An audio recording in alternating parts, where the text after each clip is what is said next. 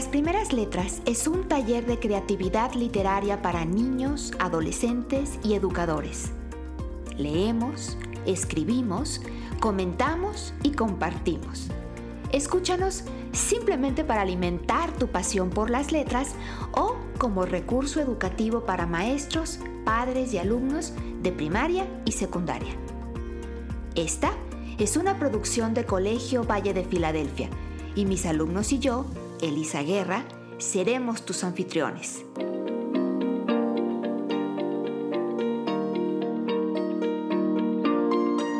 ¿Ya estás listo? Comenzamos.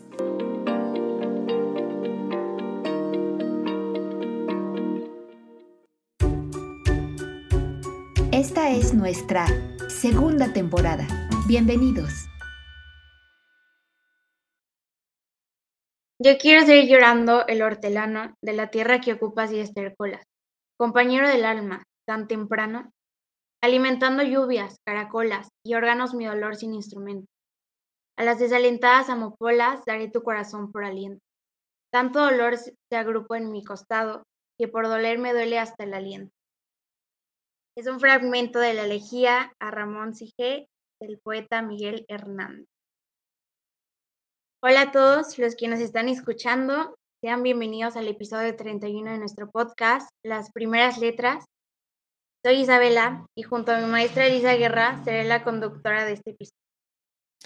Muy bienvenidos todos a un episodio más. En este episodio vamos a hablar acerca de las elegías. Pero antes de que comencemos, quiero dar la palabra a mis estudiantes para que se presenten. Hola, soy Lucas. Bienvenidos. Hola, bienvenidos. Bienvenidos. Hola nuevamente, qué bueno que estén aquí. Soy Jorge y les saludo nuevamente desde este escenario virtual. Hola, mi nombre es Leonardo. Sean bienvenidos a nuestro podcast. Bueno, en este episodio vamos a hablar de las elegías. Respecto a esto, quiero hacer una pregunta. Es, ¿Alguno de ustedes ha sufrido la pérdida de un ser querido una mascota, una amistad, si es así y si gustan compartir, pues, ¿qué sintieron? Ah, yo, yo sí. Eh, bueno, yo me sentía muy sola por mucho tiempo y bueno, mi mamá estaba conmigo, entonces eso como que me ayudó porque me, me encaminó otra vez, pero se sentía como muy solo todo porque normalmente hacía todo con esa persona y, ya. Gracias, Nidia, eh, por compartirnos esta, esta experiencia eh, tan personal tuya. Y bueno, justamente, queridísimos todos, las elegías son los textos que nos ayudan a expresar ese dolor que sentimos, el dolor o la desesperanza que sentimos cuando tenemos alguna pérdida. ¿Alguien sabe cuál es la etimología de la palabra elegía? A ver si te esfinge. Ah, sí. Em, el término elegía Proviene del griego "eregos", que era el nombre que en la antigüedad le daban a un canto fúnebre que se acompañaba de flauta o de lira. A ver, si te esfinge, yo creo que es conveniente que antes de seguir avanzando aclares qué significa la palabra fúnebre. Mm, fúnebre es algo relacionado a la muerte o a los difuntos, aunque a mí me suena muy sombría. ¿Sí? Bueno, yo quisiera que escuchen ustedes una pieza musical y ahora que la escuchen, que comente alguno si la conoce, si sabe cómo se llama, si la ha escuchado en algún lugar. ¿Están listos? Adelante.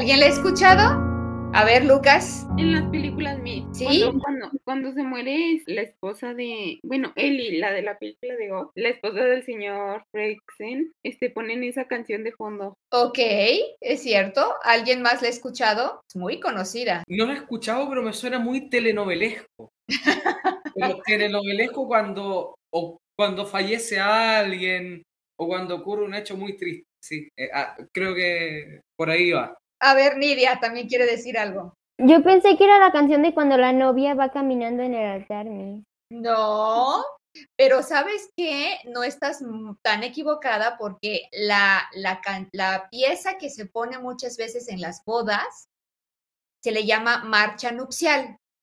Tan, tarararán, tarararán, tarararán. Y esta también es una marcha, pero es una marcha fúnebre.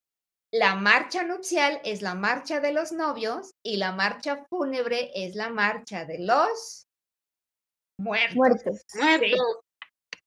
Eh, de hecho, esta es la sonata número 2 de Chopin, eh, pero es muy conocida, eh, ya es parte, digamos, del patrimonio mundial de la música y se utiliza muy comúnmente, como nos estaba diciendo Lucas, como para señalar que alguien, eh, que alguien ha muerto, ¿no? Y se utiliza mucho en películas y en otras instancias eh, para esa misma situación. A ver, Lucas, ¿quieres decir algo? Eh, sí, entonces, básicamente, una elegía es una canción hacia los muertos o como a- para dar mérito a los muertos.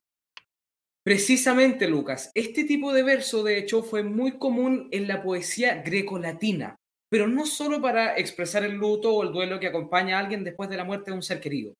Ese fue su cometido original, para lo que se hizo originalmente. Pero también se usaba para cantar temas solemnes, por ejemplo, relacionados con la guerra o con una nación, con un país. Creo que Leonardo quiere decir algo. ¿Quieres añadir algo, Leonardo? Sí, bien. Y también se pueden dedicar elegías de pérdidas de amor, esperanzas, amistades, no solo de personas. Se pueden hacer de cualquier pérdida. Hablando de escribir elegías y escuchando que son, me recordó un poco al episodio de los premios Nobel, donde hablamos un poco de los obituarios y pues cuál es la diferencia entre obituario y elegía. Ya vi que Cairulium está lista para responderte esa pregunta, Lucas. Adelante, Cairulium. Bueno, el obituario, como habíamos visto antes, es el aviso de una muerte que se publica y normalmente este aviso está publicado en un periódico y incluye una bre- breve biografía de sobre quien acaba de morir.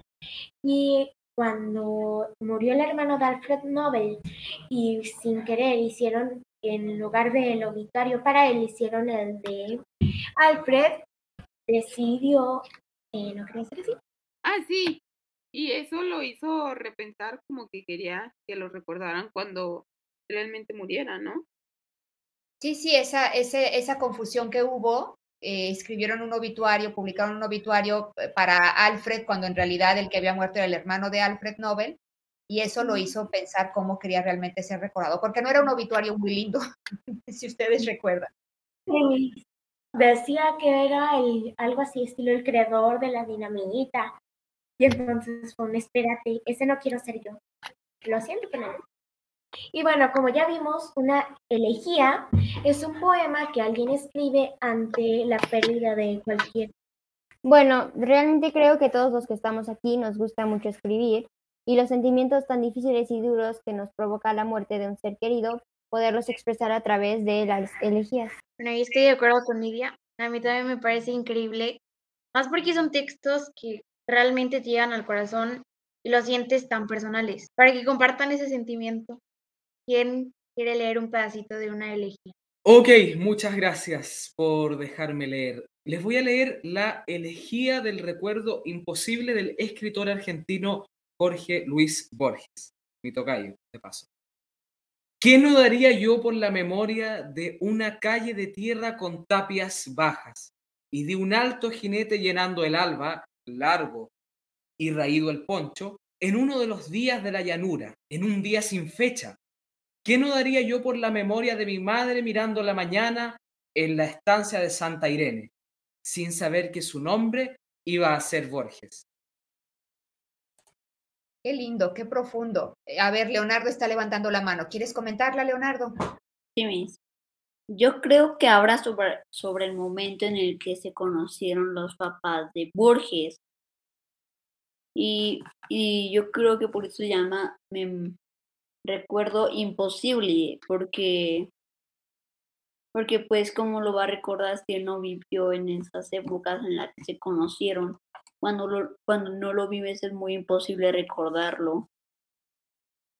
Fíjense qué, qué, comentario tan interesante de Leonardo.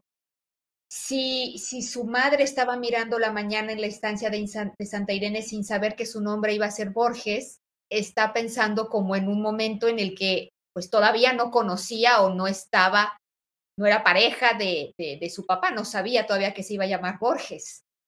Y, precisamente le está diciendo, ¿qué daría yo por la memoria? Es una memoria que él no tiene, pero cómo quisiera tenerla. A lo mejor es una elegía, no sé si sea por cuando muere su madre, es posible, o simplemente por una nostalgia de un tiempo que a lo mejor, pues obviamente él, él, no estaba ahí, pero al mismo tiempo de una infancia, no sabemos, pero sí que tiene un tono muy nostálgico, ¿no lo creen? Pero a mí me gustaría que, sigamos leyendo elegías, pero las elegías que ustedes mismos escribieron. Tres de nuestros talleristas, de nuestros estudiantes, nos van a compartir sus textos el día de hoy, sus propias elegías. Y quisiera que empezáramos con la de Lucas, que es cortita, como ya verán ustedes, pero muy profunda. Lucas, te escuchamos. Bueno, mi, mi elegía se llama Temuitase y dice así. Cada vez que mis ojos te veían, mis pensamientos me dejaban al saber que conmigo estabas, más eso ya de terminar, porque mis ojos no van a despertar. Uf, ok. ¿Quién quiere comentarla? Kairulium. Primero se ve como, o bueno, es algo profunda, pero no estoy segura porque dice porque mis ojos no van a despertar. Dice que la elegía es una pérdida, pero ahí está hablando como de que la persona que lo está escribiendo va a morir. Ok, a ver, primero vamos a dar la oportunidad a que Lucas responda y luego a que Nidia y, e Isabela también comenten. Lucas responde. Eso este, se hizo como muy padre, escribir que yo muriera, pero pues la elegía también es como perder algo que te, algo que quieres mucho. Entonces, yo escribí sobre una persona, entonces realmente la perdí porque morí. Entonces, me gustó jugar con ese juego, con ese cambio de ideas. Oigan, qué interesante. O sea, realmente es una elegía a ti mismo de alguna manera, ¿no? Lo, lo que perdiste fue tu vida también. a ver, Nidia, ¿qué querías decir? Y luego Isabela. Yo pensé que se refería a que sus ojos no iban a despertar porque, o sea, él nunca iba a entender completamente que la persona se había ido. Ok, no abrir los ojos en sentido figurado, como, como no queriendo ver, no porque Ajá. haya muerto, sino porque no quería ver. Esa es otra interpretación también interesante. Ahora, normalmente cuando nosotros leemos un texto no tenemos al autor al lado explicándonos qué quiso decir. De alguna manera los lectores también nos convertimos en co-creadores del texto, ¿no? Aquí pues tenemos el lujo de que Lucas nos diga lo que él estaba pensando, pero qué padre que podamos darle nosotros tantas interpretaciones. Isabela, pero a mí me gustó porque es cortita, pero creo que dice mucho. Porque, bueno, yo me imaginé que una parte de él murió, como quien dice, lo dejó, porque todos tenemos cambios en la vida. Entonces, es una pérdida. A veces ese cambio hace que pierdas personas o algo cambia en ti y pierdes bastante o a veces ganas, pero siento que está muy bonita, me gustó. Muy, muy poderosa, Lucas. Estoy de acuerdo con tus compañeros. Muchas gracias por escribirla y por compartirla. Pero Isabela, tú también escribiste tu propia elegía. ¿Por qué nos la no nos la compartes ahora? De acuerdo. Bueno, mi elegía, bueno, gracias a Dios no he perdido a nadie cercano a mí, pero creo que es un poco hacia una amistad que perdí. ¿Cómo puedo seguir sintiendo? Es culpa del corazón seguir sintiendo, seguir sintiendo después de que todo se derrumbara. ¿O será que mi corazón es defectuoso? ¿Por qué hoy no puedo salir de esta caja negra? Estoy tan rota que no sé cómo mi corazón late. ¿Por qué una persona llega tan profundo? ¿Por qué causa tanto daño? ¿Será que, mi ¿Será que fue mi error por nunca llegar a pensar lo peor? Pero eras incondicional, confié, te amé. Tú te fuiste, te alejaste poco a poco, fuiste abriendo una herida que aún nadie ha podido cerrar. Pienso que ya se fue, pero los recuerdos hacen que arda. ¿Por qué yo tengo que vivir esto? No sé qué hacer, quiero desaparecer, cerrar los ojos y dejar de existir. Olvidar todo a todos. Soy fuerte, me lo repito siempre, y la verdad no sé si realmente lo soy.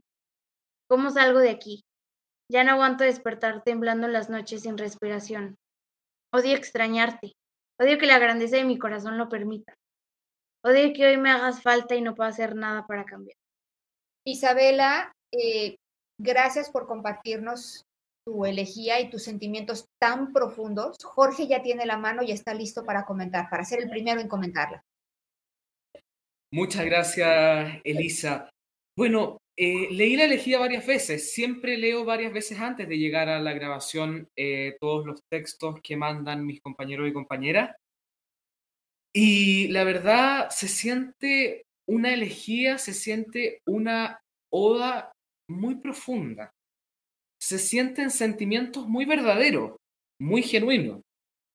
Aunque también si lo vemos desde otro lado, cuando queremos ser escritores o escritoras y vamos a una editorial, siempre se nos evalúa por el tema gramático u ortográfico y la verdad acá también está perfecto. Me gusta siempre fijarme en eso. Eh, comentaste al principio, Isabela, que esto lo hiciste inspirado en una amistad que perdiste y la verdad creo que esa amistad debe ser muy significativa, muy, muy, muy profunda, porque la elegía tiene eh, varias cuestiones tremendamente existenciales, tiene eh, varias personificaciones, tiene varias figuras literarias que nos anticipan una pena muy grande que tratamos de ejemplificar a través de palabras. La verdad me pareció eh, una forma de arte muy hermosa, muy profunda y además muy certera. Así que eso. Doy la palabra ahí para que la siguiente persona pueda comentar. Que ya está lista Nidia con la mano levantada. Sí. Ah, yo, mm, es la primera vez que la escuchaba y la tenía, pero me dio escalofríos. En toda la declamación que diste me dio escalofríos. No, fue wow. Que, sí. Y este quería decir que eh, me gustó que la hicieras larga porque sentí como que tenía más contexto cada vez que ibas avanzando y me gustó eso. Y eres muy buena escritora. Felicidades. Muchas gracias, de verdad, tus palabras casi me hacen llorar. No, no, ya no llores más, por favor, porque tus palabras casi nos hacen llorar a nosotros también, Isabela. Increíblemente eh, profunda y, tan profunda y tan doliente que hasta dan escalofríos, como dice Nidia. maravilloso trabajo poético, Isabela. Eh, muchísimas, muchísimas felicidades. Vamos ahora a escuchar a Nidia, que tú también escribiste tu propia elegía, Nidia. ¿Nos la quieres compartir, por favor? Claro. Eh, se llama Últimas Lágrimas y dice, tantas personas que han pasado a hablarme de ti, sin embargo te sigo esperando aquí. Ha sido un largo camino. Mi papá incluso lloró cuando te imaginó. Ese cumpleaños pasado fue el resultado de las últimas, las últimas lágrimas. Te recuerdan tanto aquellos climas en los que destellos salían de tus ojos al sonreír. Mi papá me contaba de tus ojos flojos, igual estabas canoso. Lamento no, no haberte visto en la actual, fuiste solo un mortal. Yo pienso que habla de tu abuelo, fue muy querido para toda tu familia y que, y que pues al morir pues todos se sintieron muy mal porque lo querían mucho. Yo no sé bien, como que no capto de dónde es que es el abuelo, pero yo también ahí se fue mi abuelita. Y pues sí me ha pasado, me pasa que también la gente, mi amiga tenía, mu, ah, mi amiga, mi abuela tenía muchas amigas y me las encuentro y me hablan de ella y pues se siente bien, pero sí, uno sí lo está esperando y creo que uno cuando, cuando ya ha tenido esa sensación empatiza mucho con, con el texto. Cuando ya, ya ha tenido esa experiencia, eh, uno empatiza con, con el texto. Y pues al final el mismo, es como el mismo sentimiento, ¿no?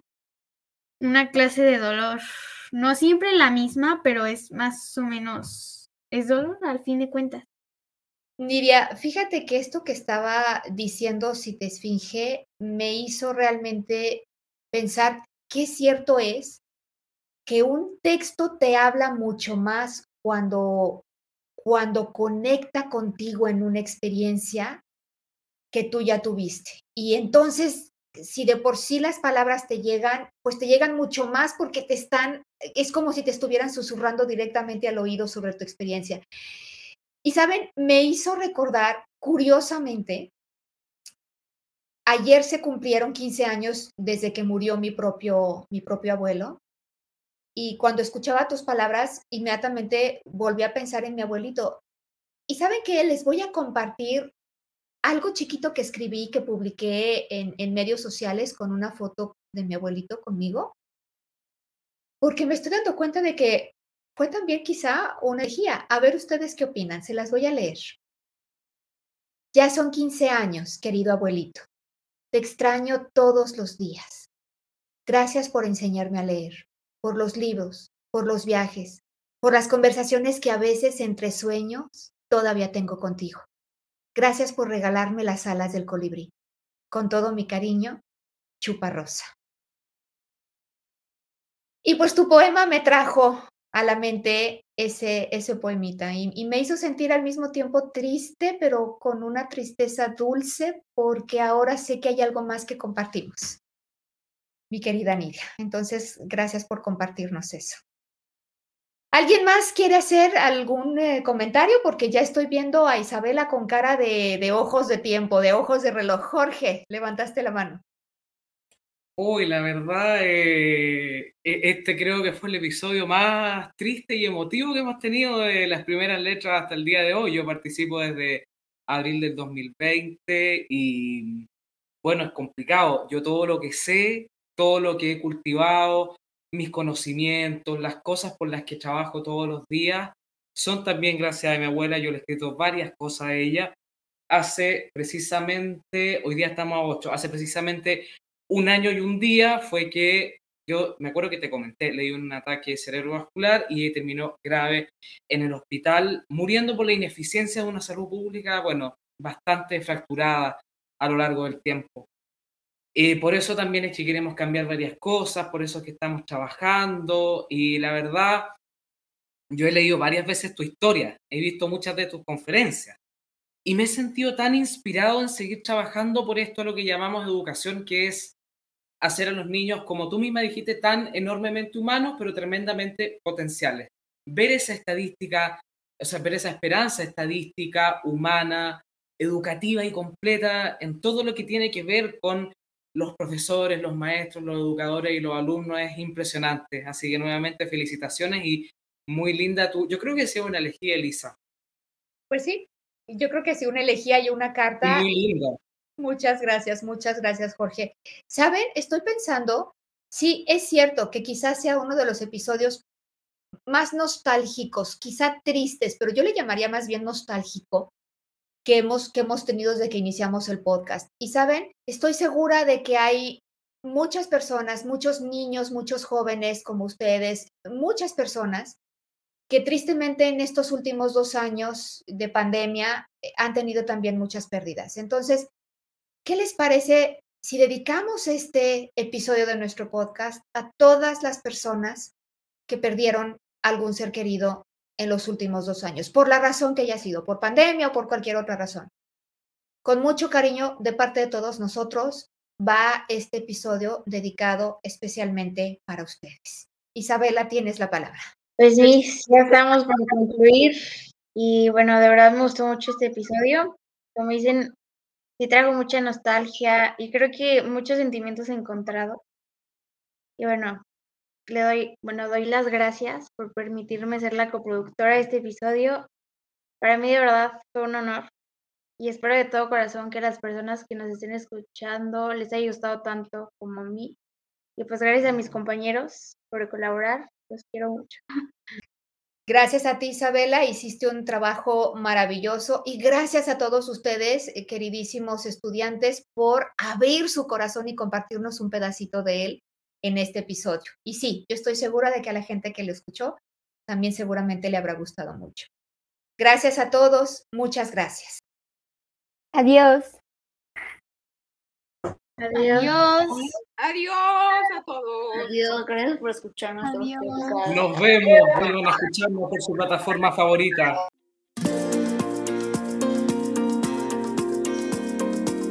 Gracias por haber escuchado este episodio de Las Primeras Letras.